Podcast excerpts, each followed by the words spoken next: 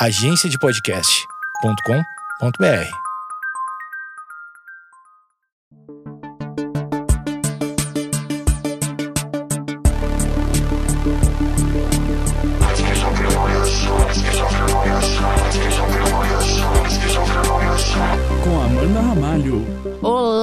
eu sou Amanda Ramalho e esse é o episódio número 4 do programa Esquizofrenóis, o seu podcast que fala de saúde mental. Já tratamos de alguns temas polêmicos, se você caiu nesse podcast número 4 e, e tem toque, é melhor você ir direto para o programa número 1, porque dá azar. É, por que toque? Toque é transtorno obsessivo compulsivo. Muitas pessoas dizem ter toque de simetria, de gostar, gostar das coisas é, organiza- organizadinhas, tudo limpinho, mas tem gente que acaba paralisando a vida, sofrendo, é, influenciando a, a família, né? Porque acaba, vamos dizer, prejudicando todo o seu convívio social com que é, é uma doença, né, do espectro da ansiedade, pode evoluir para depressão, para muitas outras coisas. Eu eu trouxe aqui Luciana Vendramini, que é uma pessoa, é, talvez você, tudo bem, Luciana? Oi, tudo bem? Tudo bem. É, você foi a primeira pessoa que eu me lembre a falar sobre toque publicamente. Vou, tô errada? Não, tá certa. Que ano foi isso? Isso foi em 99. Em 99, você, uma atriz super linda, é, vale ressaltar, coloquem no Google caso vocês não tenham, estejam atrelando a voz é, a, a- a esse nome próprio que eu acabei de falar, mas é uma mulher muito bonita, é, sucesso, aquela coisa toda que todo mundo acha que, que é uma pessoa que não sofre. Ah, é verdade. A gente não sofre, quem Não. é bonita, né? Porque tem toda aquela fantasia, né? De que tem todo aquele glamour, né? Da vida artística. Ninguém sabe por trás disso como é difícil, né? Mas o que aconteceu em 99? Então, eu comecei a ter toque da noite pro dia, né? Que são aquelas manias, você vai, vai adquirindo manias a manias. Então, de repente, você fala, é importante eu começar a tomar banho da esquerda para a direita. Aí, no outro dia, você fala assim, tudo bem, isso eu já fiz, então eu quero também começar, antes de dormir, eu quero pisar com o pé direito no, no tapete com o pé esquerdo no outro e vou para a cama. São coisas que realmente não têm lógica nenhuma, mas para quem está com essa doença, né, que a gente tem que falar de doença mesmo, ela tem muita lógica. E você, vai- Você associava, desculpa interromper, é, pisar ah, num lugar assim, ou assado, com o quê? Com o seu sucesso, com o seu bem-estar? Porque É, parece não. que toda pessoa que tem toque, ela, ela acha que, ela, que aquele toque vai controlar o, o, a- o, acos- o acontecimento posterior. Ou tô viajando? Não, é verdade, né? É, eu não, não, não, sou psicóloga para poder falar tecnicamente sobre isso, mas o que eu tenho aprendido e o que eu tenho falado nas palestras, entrevistas, quando me chamam, hoje eu falo muito abertamente isso, eu acho até importante falar, porque na época eu sofri muito tabu comigo, eu, Você se tinha eu preconceito. se se tinha. eu se se tinha. Porque, de fato, é, a doença psicológica, todo mundo tem medo de assumir e falar. Porque dá a impressão de que a gente está louca, ou de que a gente é louca, né? Ah, o que, que você tem? Depressão? Ih, coitada, tem depressão, é doente. Essas doenças invisíveis, elas são estigmatizadas num nível, assim, horrível pra gente, né? Pro, pro ser humano, eu digo, porque você não pode ter nada. Então, você pode quebrar um braço, engessar, mas você não pode ter uma tristeza profunda, uma melancolia Porque você profunda. não faz uma ressonância cerebral pra ver, ah, é aqui, nessa parte. Exatamente. Então, falar de doenças dessas invisíveis que eu chamo é muito complicado, porque ela vem cheia de julgamento. Ah, você é louca. Ah, também não faz nada, né? Fica o dia inteiro sem fazer nada. Ah, podia ler um livro. Ah, mas Lavar um ela é- tanque. Isso. Ah, mas ela é linda. Nossa, mas é milionária. Então, primeiro vem esses julgamentos. Aí depois, para a pessoa que está com a doença, tem o tabu, a vergonha de, de assumir, de falar, porque vai, vai ser achincalhada, né? A coitada. É, vai ser a coitada, vai ser, enfim, é muito sofrido para Mesmo ah, é, se- aconteceu em, em- em- o estopim, vamos chamar assim, em 99. A gente tá em É, o 2018. estopim aconteceu em 97. 97. Tá. E aí eu fui protelando, né? Porque quando Hum. surgiu a. Eu já tive pânico. Certo. Então, e foi até numa época também, gente, eu tô estreando em todas as doenças, olha que loucura. Foi numa época que também ninguém falava. Isso Sim. foi em 89, 90. Ninguém falava de síndrome de pânico. E eu já comecei a ter uma síndrome de pânico, umas crises terríveis, um medo, aquela palpitação, aquela coisa Quantos horrorosa. anos você tinha? Eu estava com 18 anos. E você consegue dizer hoje, ou na época, você tinha consciência do que desencadeou? Qual foi o gatilho? Nenhuma, nenhuma consciência. Tanto que eu, eu achei que fazia parte de ser humano, né? De amadurecer, de maturidade. Eu estava com 18 anos, estava começando a estudar com Antunes Filho, que também era um procedimento bem eh, profundo, maravilhoso, mas bastante intenso. Eu achava que fazia parte da maturidade, ter aquelas angústias, ter aqueles medos, ter aquelas aflições de entrar num lugar, se sentir mal, aquele, aquele taquicardia, o cabelo, tudo pegava fogo. Parece que tudo Sério, o pegava meu fogo. sempre é gelado. E depois gelava. Em mim era quente e depois eu ficava gelada. Eu achava que aquilo era normal da vida. Então eu me calei muito tempo. E depois eu vi um amigo, na época que eu ainda fazia bastante foto, um fotógrafo, contando no telefone essas sensações. Eu falei, gente, ele está dizendo exatamente o que eu tenho. Então, um dia a gente conversou. Ele falou: Ah, isso chama síndrome de pânico. Eu falei: Sério? É, essa morte iminente, acha que a gente vai morrer, não consegue. Que você entra num lugar, você fala: Não, esse lugar tá, esse lugar tá uma energia errada, mas não é. É o pânico que deu e a gente diretamente associa. Não entro mais nesse lugar, porque eu passei mal aqui, eu tive um- uma coisa esquisita, não entro mais. Pronto, você condena o lugar. Porque você não tem, você não sabe o que, que é, então automaticamente você vai associando né, as coisas como o teu cérebro está entendendo ali naquela hora. E aí eu fui procurar um psicólogo. Não foi nem um psiquiatra, foi um psicólogo que fazia psicodrama. Aí ele conversou comigo bastante, dizendo que eu estava com pânico e tal. Em E- 89. em 89. E aí eu comecei a fazer um pouco de terapia ali com ele, mas não me adaptei muito com essa linha do psicodrama. E aí parei, falei assim: "Ah, eu vou parar, não vou, vou E as sensações lá. sempre. continuando. Eu vivi muito tempo com essa sensação do pânico. Uma coisa horrorosa, que você acha que você vai morrer, que tudo, não, é terrível. E aí eu me condicionei a esse estado. Então eu achava que era normal, tá sempre assim, um dia ou outro bater, aflita. aflita, sempre ansiosa, sempre com aquela taquicardia, uma coisa horrorosa. Até que aí eu encontrei um terapeuta muito legal e eu fui entendendo, fui lendo, fui pesquisando, mas nunca tomei remédio, sempre evitei tomar remédio. Pelo fato, assim, de eu ser naturalista, muito, nunca bebi, nunca fumei. Eu falava, imagina que eu vou tomar uma droga. Hum, É, tomo Buscopan com cólica porque eu tô quase morrendo. Mas não vou tomar um remédio para pânico. Que, que ideia maluca, um remédio para o meu cérebro. O que, que vai acontecer com o meu cérebro, né?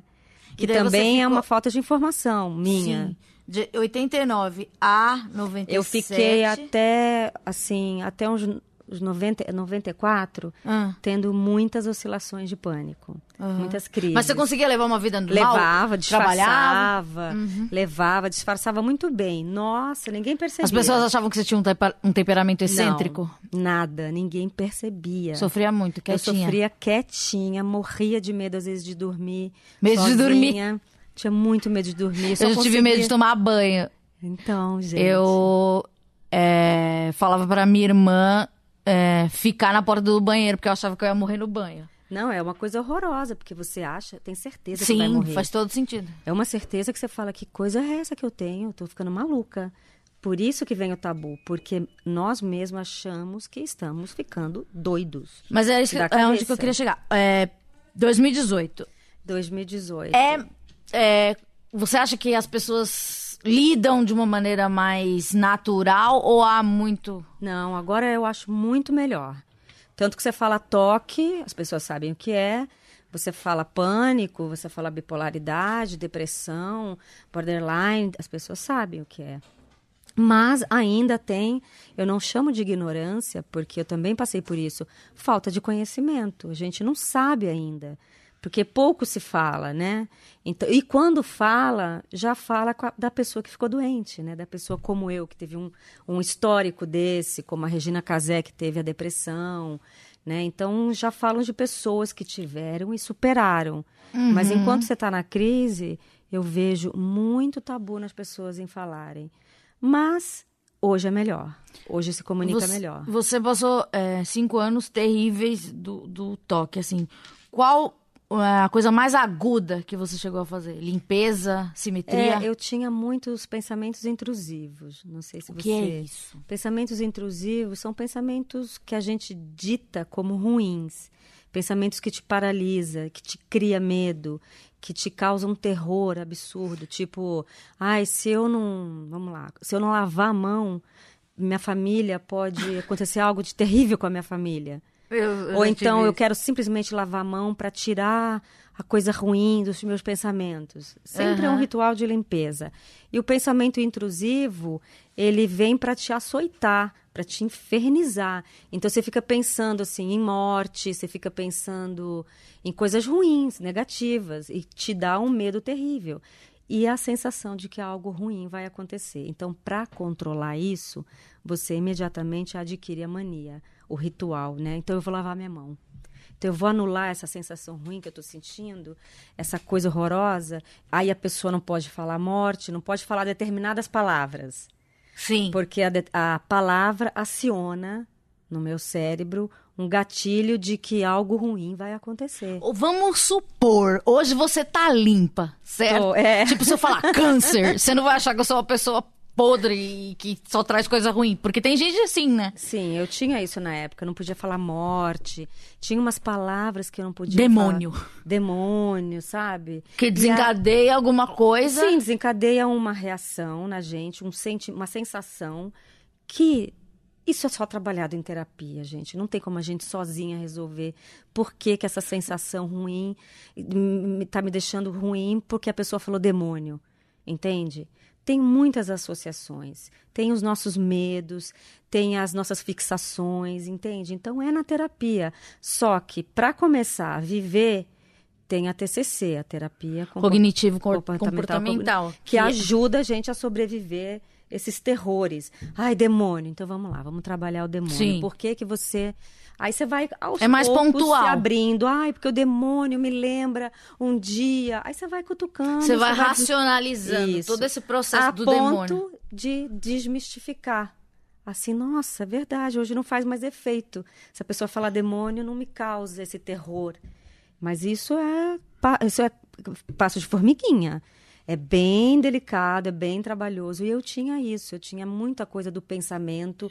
Ai, meu Deus, estou pensando. Uma coisa que me apavorava, eu pensava na morte da Diana. Aquele acidente dela, aquilo me tirava do trilho. Eu, eu ficava muito mal, ficava péssima. Imediatamente eu tinha que induzir o meu pensamento Imagina, pensamento é involuntário. Eu tinha Sim. que criar um movimento de pensar assim, ai, é, crianças no parque, algo feliz. Mas isso daí é uma. Desculpa aí. Mas isso é uma, é uma, uma linha da cognitivo comportamental ou você que eu, se. A pessoa que tem. Se, se driblava. A pessoa que tem esse, essa doença, o toque e os pensamentos intrusivos, ela tem esse comportamento de anular né? Você anulando é como se você tivesse livre daquele acontecimento terrível. Você anulava, você pensava Eu no parque com crianças, pensando mas, coisas felizes, bonitinhas. Daí, sei lá, às a vezes a sensação melhorava. Daí tem, por Só exemplo, que o pensamento volta, né? É, verificar. Muita gente acha que tem toque porque volta duas vezes para verificar se a porta está aberta. Isso não é toque. Não, não é toque. A gente tem, o ser humano, ele necessita de uma certa é, mania, que a gente costuma dizer, assim, os médicos costumam dizer em algumas palestras que eu fui, de sensação de que está tudo sob controle. Uhum. Então a gente tem algumas maniazinhas que são manias saudáveis para a gente se sentir no controle. Ela passa a ser patológica quando você deixa de viver. Por exemplo, não posso sair agora com os meus amigos que estão aqui na minha porta esperando porque eu tenho que lavar o banheiro. Enquanto o banheiro não estiver limpo, eu não vou sair. Esse comando, essa ordem que vem da onde, não é encosto, não é nada, é isso que deixa a gente paralisada perante a doença. Então você chega para os colegas e fala: Ó, oh, vou depois. Isso já é patológico. Porque você está deixando de viver por algo que te aprisiona. Seus rituais. É sofrimento. É, os rituais. Então, aí você lavou o banheiro tudinho lá, né? Deixou lindo. Oi, amigo, vocês estão onde? Ah, enfim, a vida já rodou, entendeu? Mas te causou um sofrimento. Você deixou de ir, de viver, de se divertir e teve que limpar o banheiro porque algo de terrível ia acontecer com você. É, algo, você associa com alguma, alguma sensação horrorosa que vai acontecer com você. Então você vai se aprisionando, então vai tornando a sua vida dificílima. O toque é, um, é, é da família da ansiedade, né? E a pessoa ansiosa ela tem que ter o controle. Porque Também. você acha que você. É, porque dizem, né, que é, eu não sei exatamente explicar o porquê que a gente tem o toque. Ou porque deu esse. Eu, eu, sempre me achei uma pessoa super organizada, super ciente de tudo que estava fazendo. Aquelas pessoas que etiquetam tudo. eu tenho desespero. Nunca fumei, nunca bebi. Então, tô sempre ali no controle. E, de repente, começo a ter medos, começo a ter umas sensações horrorosas. Eu falo, peraí, o que está acontecendo? Tô ficando louca? Cheguei a fazer muitas vezes essa pergunta. Mas a pessoa que tem qualquer tipo de problema psicológico faz essa pergunta. Claro. Tô ficando louca? Tô realmente louca? E é muito bom quando, é, quando você encontra uma pessoa que tem algo parecido. Nossa, é, é, é confortante. É. E Porque eu, como eu... você ouviu seu amigo no telefone, a primeira vez que eu vi que uma menina tomava antidepressivo na minha escola e ela era e ela tinha amigos, aquilo me ajudou muito. Porque claro. eu achava que tomar o remédio fazia com que eu não tivesse amigos. Então, porque. Falei, vou... não, mas ela toma e ela nunca falou sobre isso. Então tá bom, acho que eu não tô sozinha. Amanda, são coisas inexplicáveis e raciocínios sem lógica. Então, para você, tomar o remédio ia te fazer ficar sem amigos. Não tem lógica, né? Mas tem. Para você tem. Então você não vai tomar o remédio. Então, e quem controla isso? Eu acredito que o toque ele vem para mascarar algum sofrimento ou para mascarar alguma dor, alguma coisa que a gente não consegue, não quer ver, né? Algum sofrimento, alguma, enfim, coisas chatas da vida. E aí você não olha para aquilo, então vai, você vai, vai fazer outra coisa, né? Ou você vai começar a beber, Uhum. Você vai é, direcionar aquilo para outra Sempre pra coisas extremos. Sempre. Então, eu acredito nisso. Então, você tem que fazer um trabalho. Primeiro é remédio. Toque é remédio. Você falou que tinha preconceito, que você foi a primeira vez que você foi, pediu ajuda a um psicólogo, Pois etc. é. Remédio, você começou a tomar, nunca Eu tomou? não, eu, eu não tinha, eu tinha medo de tomar remédio, que já fazia, acredito eu, parte da minha doença, de medos. Uhum. Né? O toque é um medo terrível de tempo todo. Então eu já achava que fazia parte. Mas, mesmo quando eu tive pânico, eu não tomava remédio, porque eu achava que o remédio era uma droga, e é, né? Que ia me fazer me dopar, que eu ia Que você ia perder sua babando. personalidade. Que exatamente, que eu ia perder a minha personalidade. Eu achava que, que eu ia perder toda a minha criatividade quando o meu remédio fizesse totalmente efeito. Então eu sempre dava uma mentira pro psiquiatra. Isso. Porque eu falava assim, eu preciso ser um pouco medrosa, um pouco ansiosa, eu preciso ter um frio na barriga, porque é isso que me deixa ser a pessoa falante que eu sou. É, Entendeu? porque a gente vai se a gente vai se Porque eu achava que eu não existia sem a doença. Era uma mas defesa, você existe. mas isso te protegeu de alguma forma, esse seu raciocínio foi te protegendo de uma crise talvez maior, entende? Foi te protegendo, eu vejo dessa forma. Te protegendo, que eu digo, de você não enlouquecer, de você estar no controle. Né? Mas tem uma hora que a gente perde o controle, literalmente que você perde o fio, você sai do trilho, você já não tem mais como adquirir tantas manias. Eu tinha 24 horas de manias. Eu levava seis horas para acordar do, do- da cama, eu tinha que tomar banho, eram 10 horas para tomar banho, acabou o dia. Você morava sozinha? Eu e minha irmã.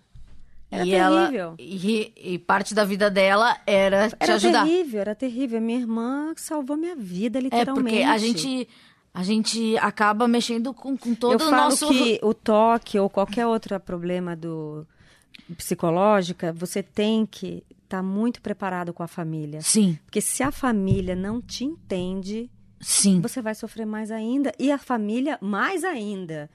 A minha equipe, né, eu chamo de equipe, mas eram duas pessoas que para mim já eram uma baita equipe, duas pessoas que pensavam muito bem, que era minha psiquiatra e a psicóloga. Ela falava assim: a gente precisa preparar a sua família, a gente tem que falar com a sua Eles fizeram família. terapia também. Fizeram, eles, ele, ela deu uma preparada, deu uma. botou a real para eles, o que que era, né? O meu pai ficava muito angustiado, muito triste. Porque daí o seu pai também provavelmente ajudar, se sentia culpado, queria ele não ajudar- sabia, e ele não Exatamente. consegue racionalizar, racionar, racionalizar o, o problema. é, ele quer pensar como você, mas ele não consegue, porque não faz o menor Porque sentido tem, pra não, ele. não tem sentido, nem pra gente tem sentido. Então ele se culpa. sentido. Se culpava, minha família se culpava, criar, dava aquela impotência, o que, que eu posso fazer para te ajudar? E você fala, nada, eu só vou fechar mais uma vez a porta. Luciana, é a centésima vez que você fecha. Eu posso fechar para você? Não, tem que ser eu, eu, eu, tem que ser eu. Eu que vou lá fechar. Então, é a família assistir isso é, é uma coisa horrorosa. Eu acho que é pior do que quem está com problema. Porque é uma Sim. impotência. É uma impotência. Você quer, quer amarrar Porque a pessoa. pra você quer... faz todo sentido voltar eles, 20 mil não. vezes. É. Então, a minha a equipe na época foi muito legal em relação a isso. Porque meus pais queriam entender, mas não entendiam. Minha família, minha irmã. Então, ela foi contando o que, que era, preparando. Ó, a- vai até aqui, tá? Quando a Luciana pedir para não sei o quê, vocês vão até aqui. Daqui para cá, vocês falam, agora não, não faço mais. não a entendi. gente- Eles, eles tinham. porque a gente começa a falar assim, não, deixa a porta fechada. Ah, mas eu vou deixar aberta. Não, deixa a porta fechada. Pela sua mania, pelo seu ritual, sabe lá qual é, Uhum. você quer que a porta da sala fique fechada. Aí entra sua irmã, deixa aberta. Aí você fala, dá para fechar a porta? Eu falava, fecha você. Não, tem que fechar quem abriu. Mania. você entendeu? A minha médica falava isso. Você fecha e, e se ela pedir novamente até 50 vezes, sei lá, eu lembro disso. Você não fecha.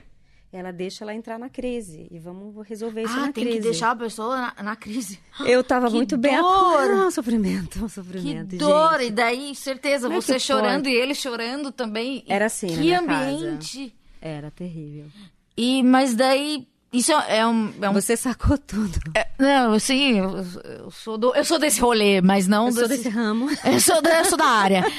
Mas é que o seu caso é muito agudo, assim. Foi, foi bastante. A minha médica mesmo, na época, ela falava que não esperava que eu tivesse o toque junto com pensamentos intrusivos e a sincronicidade da mania com o pensamento.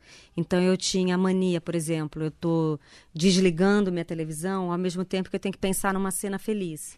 Ah, não deu certo. Eu vou ligar a TV de novo e vou começar tudo de novo. Desliga e pensa uma cena feliz. Não deu certo. Eu já estou na centésima vez. Por quê? Porque você vai na compulsão e você vai na coisa que é eterna dúvida. Ai, será que deu certo? Será que eu fiz direito? Nunca vai fechar a equação. Então tem que ter um limite. Chega, para. E esse chega, para vem com irritação, vem com choro, vem com insatisfação. Agressividade. Né? Porque você está machucada, você está sofrendo. E- está fazendo pessoas sofrerem. é, e você não sabe se deu certo mesmo. Será que se eu desliguei, tem algo de terrível vai acontecer se eu não fiz exatamente daquela forma? E é muito maluco, porque é uma doença lúcida. Sim, E você tem uma lucidez irritante. sim. Eu falava para minha irmã, eu falo, me irrita essa lucidez de ver exatamente que eu passei pelo batente da porta naquele momento, sabe? É muita lucidez. Então, por eu ter muita lucidez e estar muito atenta, eu tinha medo do remédio me tirar isso também, né? De ficar. Ah, mas teve bobona. uma hora que você falou, não dá, eu Não, teve uma hora que era assim: 39 quilos, você já não come há 11 dias, você vai morrer. Mas E você aí? parou de comer porque... Por conta das manias. Tá, porque... porque- você não tinha tempo pra comer. Não ou era uma nova tempo, mania. Era uma nova mania. Era uma nova mania. Então, eu fui fazendo. Antes começava com um dia assim, eu comia hoje, amanhã não. Porque comer me dava muito trabalho. Trabalho assim de pensar. Então, eu falava que eu tinha uma espécie de. de. Nossa, me deu branco. Medusa. Hum, O momento que eu olhei para aquela comida, se eu olhei com um pensamento ruim, eu tatuei naquela comida um pensamento ruim, entende? Eu imagino que. a- a- é, Eu joguei para aquela comida um raio do meu olho. Ontem eu tive terapia e, Ah. e eu tô diminuindo um pouco o remédio. E daí eu, eu, eu falei pro meu terapeuta que a minha caixa de ressonância tá um pouco mais alta. Eu não tô ouvindo minha voz do jeito que ela é. Então isso tá me incomodando. Eu não sei se eu tô falando mais alto, etc. É, daí ele sabia do que eu tava falando. Ele falou: parece que tem um funil assim. Eu falei: é, você já sentiu isso? É, então eu imagino que você ouvia as coisas muito mais alto do que elas são. Você sabe que eu, é por isso que cada corpo é um corpo, cada mente é uma Aham. mente, né? Eu falo, cada cabeça é um universo. Você teve isso, eu tive outras coisas. Então, eu não sei se o mesmo remédio que você está tomando que resolve para você vai resolver para mim. Então, era difícil. Eu tinha um raio laser no meu olho, que o momento que eu olhasse para algo que ia me alimentar, eu olhasse com um pensamento ruim, imediatamente eu tatuei naquele alimento aquela coisa ruim. Então, eu vou comer aquela coisa ruim? Não, não vou comer. Então, não come. Mas sabe o que eu tô pensando?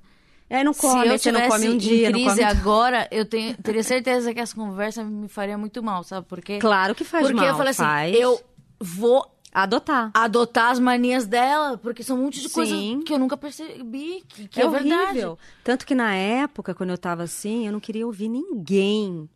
E quando alguém falasse alguma coisa, imediatamente eu adotava. Minha amiga comia em números ímpares. A última garfada tinha que ser. Eu falo, não conta pra mim. Uhum. Não me conta, conta que não eu me dá essa adotar." ideia. não me dá essa ideia. Então- Daí você falou que foi em 99, assim. É, eu comecei a crise em 97 e em 99 ficou bem grave. E foi em 99 que eu comecei a tomar o remédio. Mas eu um cheguei a um momento, absurdo. cheguei a tomar o remédio porque eu já estava praticamente morta. Sim. Minha médica disse, eu não sei como ela não morreu. Porque eu já estava 11 dias sem comer, sem beber, sem sair do quarto, sem nada. E quando eu falo sem comer, não é que eu tomei uma aguinha, sem nada. Sem Sim. água, sem nada. Sei, sei. E aí meu pai falou, olha, vamos chamar a ambulância, chegou no limite, acabou, não aguento mais. E foi aí que eu falei, bom, já que eu vou para um hospital e vou me fuder, né, do meu pensamento, assim. Claro. Então... Porque estava ótima. Eu em casa. tava ótima. Exatamente, tava super bem. Eu falei, então, já que eu, eu, eu vou para um lugar que eu tenho pavor, que é o hospital, e ter que tomar um monte de remédio, eu vou tomar o remédio que a minha médica tá me dando. Então, vou tomar agora. Você existiu por eu dois anos. aceitei tomar naquele momento. E realmente foi muito louco, porque ela me deu. Ela me deu. Eu tinha muita ansiedade, né? Eu não conseguia dormir, eu tinha uma, uma energia absurda e aquela. Aquele, sabia tudo, uma lucidez de álgebra que eu falo. Que eu calculava tudo, aquela porta, aquela luz, tudo, tudo era uma. Minha irmã falava, cara, você tinha que ser detetive do Kennedy. Você é muito boa em estratégia, em imaginar, em ver, em perceber. Porque a gente fica assim, né? Muito atento. Você fica muito ligado. É um- Muito. é, minha psiquiatra falou, é um alarme de, de um tsunami que nunca vem. Nunca vem. Você e fica é aqui, ó. um sofrimento horroroso. E aí ela falou assim, ó, vamos tomar um quartinho, né? Um quarto só de Rivotril e o remédio que ela estava me indicando na época. Eu lembro que eu falei, vou tomar, se morrer, morreu, já tô morta mesmo. Sadinho. né? Eu lembro da sensação quando eu tomei o Rivotril. Daquela sensação de baixar a guarda. Sim. Que eu falei, meu Deus. Eu quero isso pra sempre. Põe na veia. Me dá um inteiro, me dá, me dá uma caixa. Porque o Rivotril é feita na hora, Mas né? isso também, quando a gente tá em crise, a gente não pode administrar nossos medicamentos, porque a gente pode fazer bobagem. Jamais fiz isso na minha vida. Eu, te, eu sou tão CDF, irritantemente CDF, que eu não tomo um remédio para dor de cabeça sem consultar a minha psiquiatra. Esse remédio tem interação? Não tem, pode As tomar. interações são péssimas. Eu sou muito, muito CDF, sou muito dedicada e disciplinada. Então eu não faço maluquice como eu tenho, eu vejo muita gente fazendo. Sim. Se automedicando, eu não faço de, eu sou assim muito, muito Caxias. Porque pra quem não Então- sabe, quando você compra esses remédios, você compra do mês inteiro. Então você sai da Pois é. farmácia com uma dose letal. Cavalar. E, e se você tá mal da cabeça, você pode fazer Hum, besteirinha. besteirinha. Porque E um dia a besteirinha dá certo, né? um dia besteirinha. Eu já fiz besteirinha de tomar muito e de Então. jogar remédio fora, de falar, eu não quero mais ser controlada Jura? por isso. É terrível. E, e- mas eu lembro que na minha, na crise mais aguda, é, quem administrava as minhas coisas era minha mãe. Então, minha e eu não podia ficar. muito. E você teve esse momento, né? Que você não podia ficar sozinha em nenhum Mas eu momento. tinha uma, uma questão de, de disciplina com os meus remédios. Tudo bem que a minha irmã sempre presente, mas eu nunca vou tomar dois, vou tomar três. Não. Até quando a minha médica aumentou um pouco a dose, que ela achou que não estava fazendo efeito, eu questionei. Ai, tem que aumentar mesmo, Lu? Ainda não fez efeito. A gente precisa aumentar até chegar numa dosagem que esteja E é uma coisa que efeito. demora também, porque não é uma Demora, coisa meu que Deus, sabe. um mês, dois, três, quatro, porque é cumulativo, né? Então é um sofrimento também. E você Mas ainda tá com essa equipe? Hoje não mais. A médica psiquiatra é a mesma, né? De Mas 15 você- anos. Ela cuida de mim, então eu vou uma vez ao ano, Ah, que fofa. bem, bem tranquilo. E às vezes, né, quando eu tô assim. Você ia ai, todo dia? Você ia uma vez por semana? Não, a psiquiatra, ela trabalhava com a psicóloga. Então elas se falavam diariamente. Uhum. Tá. Agora a psicóloga ficava comigo um dia sim, um dia não. É. No um começo caso foi todo agudo. dia. Depois É um caso bem sim. agudo. Aí depois ela começou a sair comigo na rua, porque eu deixei de dirigir, deixei de sair. Eu fiquei dois anos sem ver TV, jornal, notícia, nada. Porque Eu você lembro que- associava com. Porque tudo desencadeava ansiedades e processos negativos na minha cabeça. Eu lembro a minha irmã falando assim pra mim: Ó, vê essa revista aqui, era Veja. Eu olhei assim, falei: 9 do 11? O que, que é? Filme? O que, que é isso, Mi, né? Eu achei que era um filme do Spielberg, as torres. Você Gêmeas. não viveu o 11 Não, de não sei. setembro? Menina, Não. eu tenho que te contar muita coisa.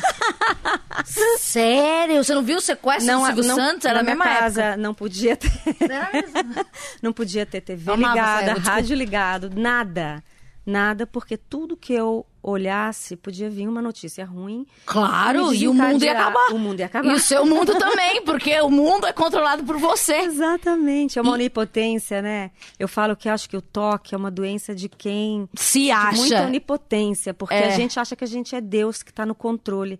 A gente não Deus no tá controle. no- Tem essa hashtag. Navegue por essa Hashtag. hashtag. Deus no controle. Deus no comando. Você- Deus no comando, mas não a gente. Sim, por favor. Né? A gente Porque- manda pra Deus, porque a Porque responsabilidade a gente, não acha gosta. que a gente está no controle, que eu estou administrando tudo, que está tudo sob controle. Mas não, gente, a gente é humano. Deus é Deus, é divino, é aquele que. que, que é, é, é outro caminho. A gente não é isso.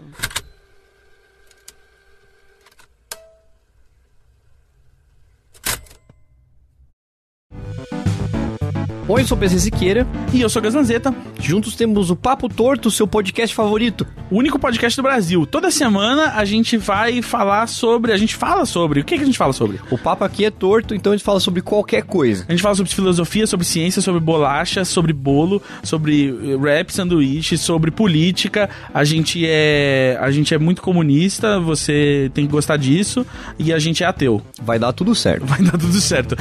É, tchau. half daff.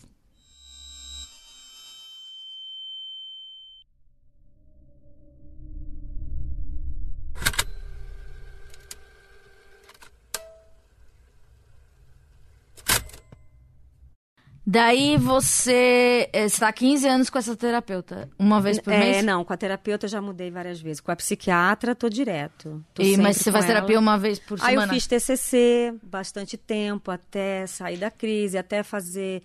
Não, não precisa mais, já É, aprendi TCC é bem pontual, né? já foi bacana. E aí fiquei um ano e meio, dois anos, já retomei minha carreira em 2003. Ainda fui fazer uma peça muito é, peculiar, porque eu fui fazer 448 Psicose.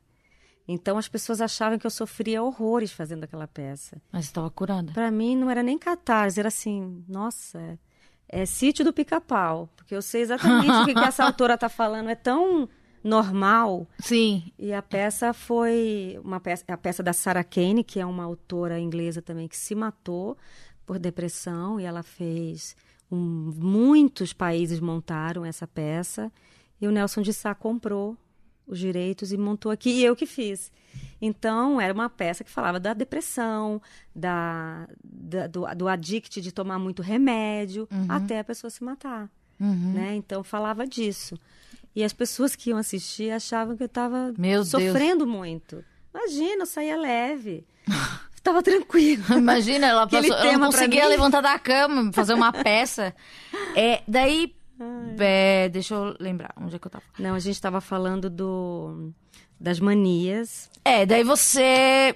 Daí, hoje, como que é a sua vida? Você toma remédio, você faz uma terapia de leves, Olha, hoje eu freudiana, tomo uma uma, uma medicação- floral de bar. Ah, floral de bar. acho tudo válido, floral de baixo maravilhoso, porque o que a nossa mente acredita é, né? A gente vê quando tem toque, né? E outras coisas Sim. que, que dominam a nossa cabeça. Mas hoje eu tomo um medicamento, continuo, uma dosagem mínima. Já tentei parar, foi um pouco difícil, então a minha médica resolveu manter a dosagem mínima, que eu vivo bem, tá ótimo, não tem efeito colateral, não tá porque dosagem, eu tomei dosagem máxima, eu tive convulsão. Foi um negócio horroroso. Então, já tentamos mudar, mas é, falo, tá tão bem com esse remédio. Mas só isso, faço terapia. Hoje eu faço psicanálise junguiana. Mas aí é pra, pra botar o dedo nas minhas feridas, Nossa, né? eu não teria coragem. Não é mais para toque, não é mais para para esse tipo de problema que eu tive, né? Esse é um problema que está superado, ele está treinado, Uhum. né? Tô fortalecida, mas a gente tem que ficar atenta, porque você pode ter uma um susto, Algum né? momento, é, Mas é um susto que- cinco anos, é, ele é um aumenta- susto de quem já fez ameaçou? cursinho, né? A gente já Sim. fez cursinho, né? Você já tá. Então a gente já passou na faculdade do sofrimento. Eu entendo então a gente sabe frase. quando bate aquela coisa horrorosa, a gente sabe como sair dela. Tudo bem que causa sofrimento, mas não é como antigamente, que era desconhecido, que eu não aceitava, Uhum. eu não admitia ter aquilo. Como assim? Você esperou Eu sou- ficar quase morrendo pra poder tomar o remédio. Isso foi uma coisa ruim. Isso foi bem ruim. Mas vamos pensar que todo mundo tem que passar pelo que tem que passar. Pois é, E minha você- mãe fala, se tivesse tomado dois anos antes, não teria entrado nessa curva, né? Mas, Mas talvez a tinha- curva Pois é, talvez eu tenha precisado disso. Sim. Mas eu acho assim que todo mundo que tem, vá no remédio que o médico indica, vai com calma, com dosagens pequenas. Terapia é sempre bom. Alivia. Não, acho que terapia tinha que ser assim. Nasceu, já vai pra terapia. Você acha? Eu acho que tinha que ser terapia, sobrevivência. Uhum. Sabe assim, SOS, é, é, gá- é, oxigênio do aeroporto? É assim. Terapia todo mundo deveria fazer. Pena que é caro. Sim. E pena que não oferece tanto, não sei se como está hoje no SUS. Sabe? Tem que ter, principalmente dentro de grandes empresas. Porque as pessoas adoecem da cabeça. E é da cabeça que te afasta do trabalho. Você concorda com o que dizem? Fala que tem uma epidemia. Você acha que hoje as pessoas têm mais essa doença ou elas têm mais consciência que têm doença? Eu acho que tem mais. Sabe por quê? Por quê? Porque a gente está distorcendo muito a nossa realidade, a nossa maneira de viver. A gente quer ser Deus, a gente quer ser perfeito. Tudo muito perfeito. Eu tenho o peito bonito, tenho a bunda bonita, vou botar um silicone ali, outro silicone aqui, eu vou malhar, vou ficar gata, vou ficar isso, vou fazer minha selfie, ó, tô aqui, pá, em Las Vegas. Isso é mentira. Mentira, isso não existe, essa mulher e esse homem. Essa pessoa não existe. Essa pessoa chora, ela tem sofrimento, ela sofre de amor, ela tem preguiça de ir na academia, sim.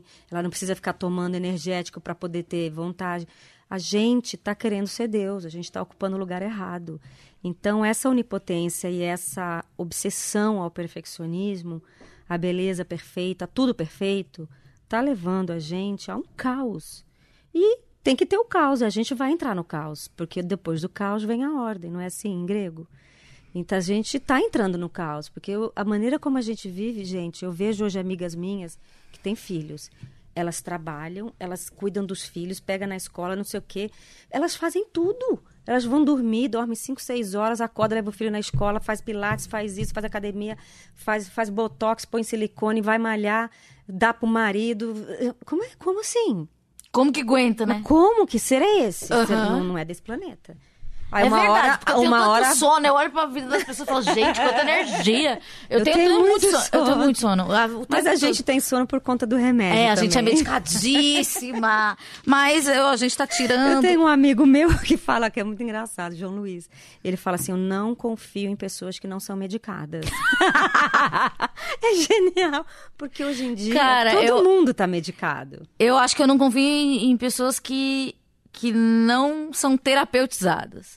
Pois é, a terapia é uma bênção da natureza. Mas eu já conheci gente que desvirtua a terapia. Claro, eu já tive pessoas ao meu lado, pessoas muito queridas, que falavam: o quê? Você vai fazer terapia? Você vai gastar dinheiro com isso? Imagina, cara, vai para um parque, vai andar de bicicleta, de patins. Calma, eu estou indo para terapia porque deu um tilt. E tilt também é invisível. Se eu tivesse quebrado o braço, você ia me mandar ir para um pronto-socorro, né? Então, como você não entende, não É, tem né? essa- esse conhecimento, me deixa ir na terapia. Porque a terapia, além dela ir te salvar de, um, de uma angústia, de algum problema que você está ali no coração, na alma, ela vai te dar uma outra coisa, ela vai te ajudar a se conhecer. Então a gente vai se conhecer, a gente vai se assumir, a gente vai entender que a gente tem preguiça, que a gente só vai poder conseguir malhar duas vezes ao, a semana, não todos os dias. A gente vai se aceitar melhor. Então a terapia ela vem para dar um conforto, né? Então eu adoraria que todo mundo tivesse acesso à terapia, porque para mim é maravilhoso e assim depois que você tratou daquela angústia, daquele problema da sua alma, você pode não ir mais na terapia, mas se você quer se conhecer, saber quem é você, aí você dá uma verticalizada, vai lá, bota o dedo na ferida, mas isso aí também é muito difícil. É, eu acho que eu Pra ainda gente que já nesse sof- momento, não. É, eu tô nesse demais. momento. Eu respeito muito o seu momento. É, hoje em dia você dá palestras motivacionais, você fala da sua história. Falo de superação, eu falo de para as pessoas, eu falo sobre o tabu, de não ter vergonha, da gente não ter esse medo, de chegar para o chefe, seja lá quem for, e falar, eu tô com depressão. E depressão é a mesma coisa que quebrar uma perna, só que é invisível, tá? Eu não consigo vir para Bom o argumento. trabalho Bom, anotem esse argumento. porque eu tô manca, né? Tô de muleta. É a mesma coisa. Se a minha cabeça não tá bem, Uhum. como é que eu vou trabalhar? Então, é muita gente eu vejo assim, grandes empresas, grandes mesmo, que não falam, que tem uma vida horrível, uma qualidade de vida horrível, porque tá sofrendo e não pode dizer. O que, que você acha daquelas pessoas a- que trabalham, saem do trabalho e ainda trabalham no, Eu no acho celular? Tem problema aí, porque tudo bem a pessoa não vê como um problema de saúde porque não, né, não é visível. Mas não é, não é de Deus, gente. Pelo amor de Deus, senta, liga uma TV e vê um, um desenho Pensa numa animado. imagem positiva, nunca negativa, né? Porque vai que o mundo acaba, a gente É, não quer acho isso. a gente não consegue mais respirar. Eu vejo aqueles filmes do século XVIII, aquela canoa no lago e a pessoa olhando para os pássaros. Ai, que tédio, né? A gente não sabe o que é isso. Porque a gente está sempre ou olhando para a tela do celular ou trabalhando.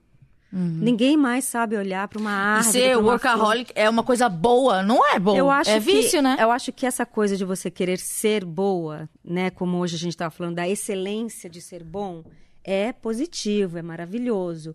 Mas até que página? Até meia-noite, ainda chega em casa, vai até as três da manhã trabalhando. Uhum. E aí você dorme que horas? Como é que está a sua qualidade de vida e de sono? Uhum. Porque nós somos feitos para dormir. A gente precisa dormir. Sim. E sono é a única coisa que a gente fica devendo pro corpo, sabia? O meu cartão de crédito de sono tá assim. Nossa, eu já tive muita insônia, mas também já. Sono é a única coisa que a gente fica devendo pro corpo. Então, o nosso cérebro ele só se recarrega com o sono. Então, não adianta a pessoa trabalhar três horas, ficar loucona ali. Uma hora vai pifar, cara. Vai dar, vai dar. E não precisa pifar, né? Não Pode. é pra pifar. Quando perceber é um Deus. defeitinho, já se ajuda. Tem aquela, aquele meme que é me ajuda a te ajudar também, né? Isso é maravilhoso. E eu acho bacana isso que você falou, de pedir ajuda. Pede ajuda. Porque às vezes a pessoa não tá te ajudando porque você não, não, não pediu, não viu o que é, né? Então chega e fala, pô, tô com uma angústia, tô com um negócio estranho. Sabe? Lá no trabalho, às vezes, tem um psicólogo, você vai bater um papo com o psicólogo, às vezes é até uma bobagem. Um fim de semana que você tira olhando os passarinhos, põe o pé na, na, na grama, já dá uma equalizada. Sim. Mas eu acho tão importante falar, é tão importante falar disso, como é importante falar ai, que enxaqueca que eu tô hoje, que cólica. Aham. Eu acho que tem que ser normal, porque hoje todo mundo tá doente, tá? Todo mundo. Olha- Não é mesmo? Ó, aqui tá todo mundo. acho que menos o Danilo com esse olhar tranquilo. Do reggae. É. O pessoal- do reggae, ó. Esse Beijo sabe pra minha amiga Mariana, que é do reggae. Esse povo sabe viver. É, eu queria. Eu pedi uma. um- nas minhas redes sociais para as pessoas mandarem algumas histórias com o toque. Daí vamos vamos dar o nosso aval porque a gente é muito inteirada no assunto. Ah, mas a gente tá muito inteirada. A Ellen mandou uma coisa que eu achei muito bonitinha. O toque transforma tudo que você ama em vidro. O toque te tortura como a ilusão de controle absoluto e a realidade que você não tem controle sobre nada. Nossa, que profundo. Quanto bonito. mais rituais você faz, mais rituais você tem que fazer. Bingo, essa menina é gênia. Ela, ela entende, ela Sabe, entendeu o que ela você falou. sabe na carne É. que o toque estilhaça a vida sim. Sim. É que nem vidro. Aqui nós temos uma outra pessoa que diz ter toque, que é o Fabiano Passos. Eu tenho um toque. Volume de rádio e TV tem que ser ímpar, marcha do carro também. Prime- prim- primeira, depois eu passo direto pra terceira. E depois quinta. Cerveja só bebo ímpar. Eu não entendi essa parte, que só bebe ímpar. Números ímpares. ah, então você toma uma lata ou três. Ou três. Ah, Ou ele toma uma lá. olha, eu acho que enquanto isso não te prejudicar, elas são coisas simpáticas, né? É, enquanto não tá. Eu falo isso. Minha médica também falava. Se não tá prejudicando a sua É, vida. você vai paralisar a sua vida. Quer tomar uma cerveja? É, ah, se quer você tomar mais tiver. uma. Então toma É, três, né? Se você tá com 53 cervejas diárias, a gente tem um problema. Temos um problema. Uma ou três, tudo bem. A gente, a gente aceita. É, porque tem manias que a gente acha que, que são até saudáveis, né? Deixa a gente no controle. Agora, 53 cervejas. É, já, porque a né? gente. É, sei lá, eu nasci numa família muito católica.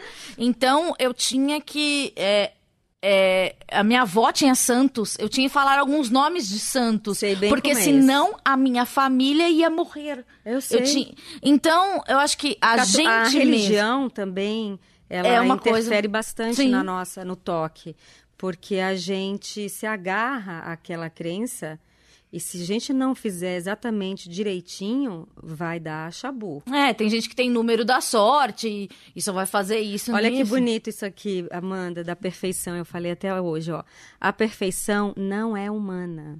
Tanto, né, a gente quer Aham. tanto, é divina. Na mitologia grega, aquele homem que ousa ser divino é severamente punido por, por Zeus. Zeus castra o homem, simbolizando a depressão. Então, perfeccionismo, isso que a gente quer muito, né? Perfeccionismo não é uma virtude, é um Essa- defeito. Não, gente, é um sofrimento, Ai, eu é sou uma muito compulsão. perfeccionismo. Perfeccionista. Mas era o seu, né? Porque você sofre. Sofre muito, porque há limites, gente. Na Bíblia Tudo tem não tá lá, limite. tudo não terás. Tudo tem limite. tudo tem limite. Quando a gente chega nessa coisa da excelência, poxa, até que página, hein? Você tá indo nessa sua excelência de ser perfeito, porque não é saudável. E outra, né, Pra quem falar? Você quer alguém que alguém te aprove que você é... E depois que você conseguir o, o, o tão, conhec... tão sonhado é, controle absoluto, o que você vai fazer o quê? você vai adquirir outro, outra Exatamente, mania, porque é exatamente. insaciável. É, não, não tem fim. Enquanto você não tem a, Igual o aqui, discernimento, não tem fim. Quanto mais rituais você faz, mais você tem que fazer. Isso, se você está em crise e não está se tratando, isso não tem fim mesmo. Aham. Então você tem que adquirir a consciência de que isso é uma doença que você tem que tratar e que tem que ter fim. Sim.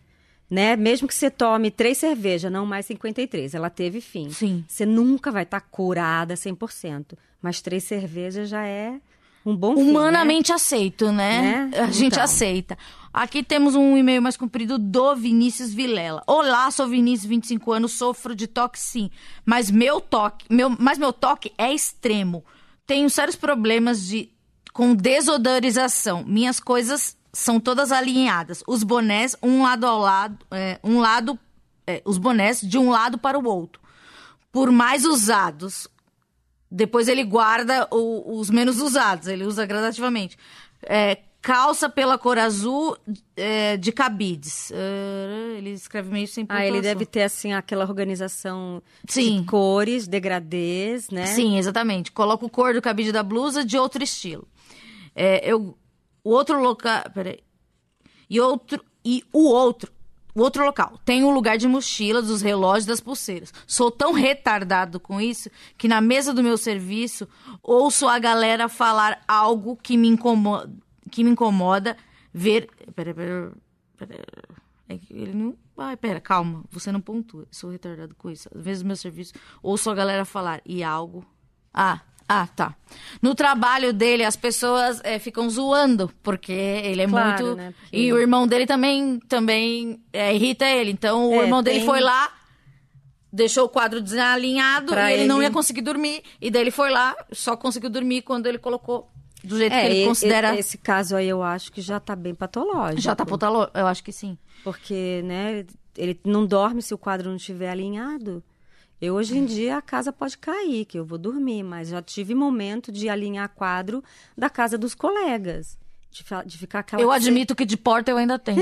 Armário, se eu ver uma, uma porta aberta, Então, me, me dá aflição. Mas... mas- eu não associo com nada. Eu só me Ah, dá um frio na também. barriga. Tipo assim, uh, que agonia. Sabe? Sei. Entendeu? Não, não, me dá uma ansiedade aquilo. Sim, sabe? e você já sabe lidar com isso. É, não. não... Isso é maravilhoso. Isso é o que nos fortalece, né? E faz a gente... Do autoconhecimento, que na, na é, terapia. Faz a gente entender que a gente não é divino, que a gente é humano e que o humano é assim, cheio de erros, e isso que é a graça de ser humano, né? E agora esse menino, eu, eu É, eu fiquei também preocupada com ajuda. ele.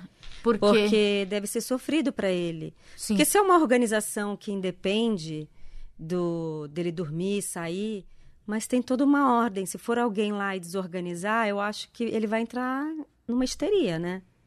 É, eu acho que podia Podia já dar uma olhadinha Uma pra olhadinha, sei lá, uma terapia. Ou contar pra alguém, né? Não sei se, se, se Ah, ele fala é abertamente. abertamente. Acho é que já verbalizar já dá uma Por ajudada. quê? Porque a gente sofre mesmo, assim, o bullying de quem tá vendo essa. É, conta pra aquele seu amigo que não vai falar que você é idiota. Você sempre vai ter um amigo um pouco mais. E sempre vai ter alguém que vai julgar, não tem como fugir disso, gente. Hoje em dia todo mundo julga tudo. É post na, no Instagram, é É tudo, joia pra tudo, cima, é joia tudo. pra baixo. Todo mundo julga. Ai, que ridícula, né? Ela só come vegana. Ai, que ridícula, só come carne. Tudo é ridículo. Tudo, ai, que preguiça. Então, o julgamento tá assim tão fácil, né? As pessoas estão julgando e ninguém tá aceitando o outro como é. Claro. Que essa é a maior das nossas. é, é, é, eu acho assim que é o caminho mais difícil da gente é aceitar o outro e nós como somos, gente. Não do, é, Não- idealizar não uma idealizar, situação, uma exatamente. pessoa. Olha isso que legal, ó, que a gente fala, que fala sobre o perfeccionismo, né? Que a gente quer atingir a excelência, a perfeição, que eu sou melhor, que eu sou isso. Herói é o homem que supera o próprio erro, a própria condição imperfeita. Não alcança a perfeição, alcança a superação de si mesmo, Hum. permitindo um desenvolvimento mais saudável. Sim, e, e, e Isso, a gente vai ser mais você feliz. também erra. E quando você errar, tudo bem. É, se perdoa, né? Não vai na Lógico. chibata. Não Ai, eu precisa. errei, eu errei. Não, gente, não vai na chibata. Calma. Errei. Puta, que legal, eu errei. Vamos começar de novo, vamos fazer de novo. E se não deu certo, gente, a gente tem que ser mais feliz. Não pode ter essa cobrança tão grande com a gente com os outros. Sim. A gente tá é, é, enjaulando todo mundo, engessando as pessoas. E nós também. Calma, vamos respirar. A pessoa tá gorda, que legal, tá feliz? Então tá ótima. Não tem mais essa, tá muito magra. É tão difícil ficar julgando o tempo todo. E sem você perguntar, você tá feliz assim? Você tá bem? Porra, cara, tô Porque, bem. na verdade, eu acho que ninguém se importa com o outro, né? Pois é, a gente tá tudo se tirando auto-selfizando, né? É, vou, com essa reflexão, eu devo dizer adeus e falar que semana que vem a gente volta com mais um tema. E o próximo tema será insônia. Então, se você está ouvindo isso, você não vai mandar nada porque é gravado. E- mas pode deixar isso na edição que fica engraçado. É, se você está ouvindo isso, você manda aqui o seu e-mail. Mentira, você não, não adianta nada porque eu acho que sim, né? O programa já vai ter estreado. Então, é verdade. Isso aqui é um diálogo que eu estou tendo comigo mesma e com o nosso produtor Danilo. E qualquer coisa você pode ir lá no, no, no Instagram dele e xingá-lo muito. Dan. Ponto quê? O Danilo Santana Danilo é Silva. do reggae. Ele é um jovem do ele reggae, é inteligente. pai de família. Ele sabe viver bem. Olha a expressão dele, que feliz. Ele, é- ele é um bom menino. Dá até alegria. Obrigada. Luciana. Imagina, Obrigada obrigada, por Amanda, por, compartilhar. essa sua empreitada maravilhosa. Ah, espero que dê certo. Muito sucesso pra você. Você tem propriedade no assunto e sabe conduzir. E, meu, eu tô muito feliz que você tá fazendo isso. Ah, eu quero que dê certo e quero que todo mundo seja feliz. Vamos falar muito, assim. As pessoas têm que botar pra fora. Boa. Então, se você quiser participar do nosso programa, você manda no e-mail que é esquizofrenóis.gmail.com e você pode sugerir temas e etc. É, já temos uma, uma gama de temas aí, só que vai acabar um dia a nossa criatividade, então a gente vai precisar da ajuda de você, caro ouvinte. Quem ouve podcast é o quê, Dan? Ouvinte. Ouvinte ou podcaster? Podcast Ó. é quem faz. Ah, eu que nem o youtuber. O Você é youtuber... um podcaster. Ah, eu sou uma podcaster. Então, então, então quem é ouvinte mesmo, normal. Então você ouvinte normal ou anormal pode mandar o seu recadinho nas nossas redes sociais. Qual que é a sua rede social? Ah, eu, eu não tenho Facebook. Mas tem eu Insta. tenho Instagram, que pra mim adoro, porque é minha- meu fanzine. É Luciana Vendramini. Luciana Vendramini, muito bela, muito bonita, bela pele. Parabéns pelo seu sucesso. A sua Um beijo. pele também está bela, Amanda. E depois eu te mostro meu segredinho. Tchau, gente. Até semana que vem. um beijo. É isso.